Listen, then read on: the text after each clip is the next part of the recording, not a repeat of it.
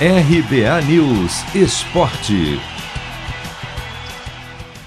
Clubes que não liberaram seus atletas para a seleção brasileira serão punidos. Chelsea, Liverpool, Manchester United, Manchester City e Leeds da Inglaterra, além do Zenit da Rússia, não poderão usar os jogadores por um período de cinco dias após o término da atual data FIFA, entre 10 e 14 de setembro.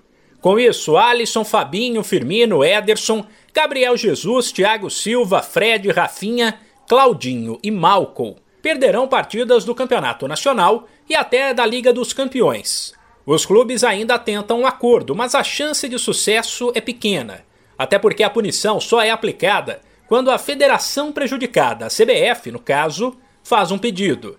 A entidade, inclusive, decidiu aliviar para o Everton da Inglaterra, que escapou da pena.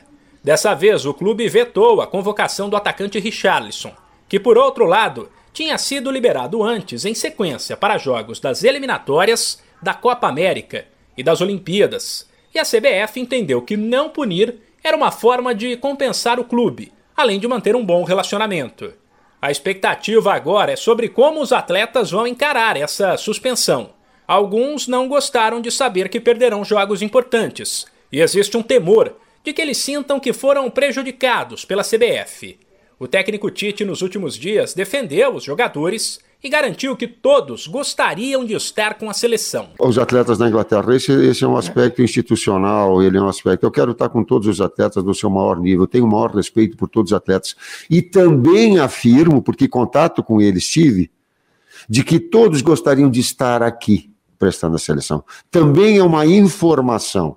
O comentário ele é de cada um, ele é do livre arbítrio. Agora, a informação verdadeira é uma só.